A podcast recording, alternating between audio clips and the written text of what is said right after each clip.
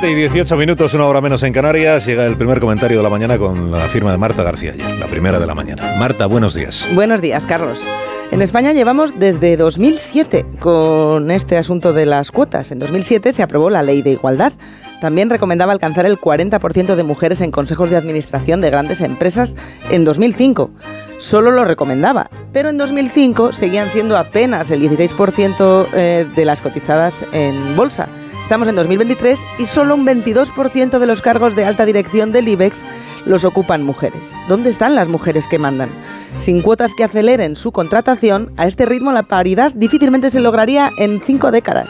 Y no vale que sean solo recomendaciones, se comprobó en Noruega, en Francia, Alemania, Italia, Bélgica y Grecia. El mercado autorregula muchas cosas, pero está comprobado que no autorregula la igualdad. El Consejo de Ministros aprobará hoy el anteproyecto de ley para acercar la paridad en los centros de decisión, tanto del sector público como el privado. Se obliga a las grandes cotizadas a llegar a ese 40% de mujeres que ocupen puestos en sus consejos antes de fin de junio de 2024. ¿Y por qué sigue siendo más difícil encontrar mujeres directivas si somos la mitad de la población y desde hace décadas igual o más formadas que los hombres? ¿No será que los comités de dirección no las buscan hasta que les obligan a ello? Uno de los sesgos clave está en los procesos de selección misma. El currículum y los méritos objetivos no son el único criterio de selección. Para llegar a un consejo de administración, las redes informales, los contactos, son muy relevantes. Estar en el círculo de confianza del presidente de turno es crucial no solo tienes que ser bueno o buena, los que mandan tienen que saber que existes. Y cuando la cúpula es masculina, está comprobado que la inercia retroalimenta liderazgos igualmente masculinos.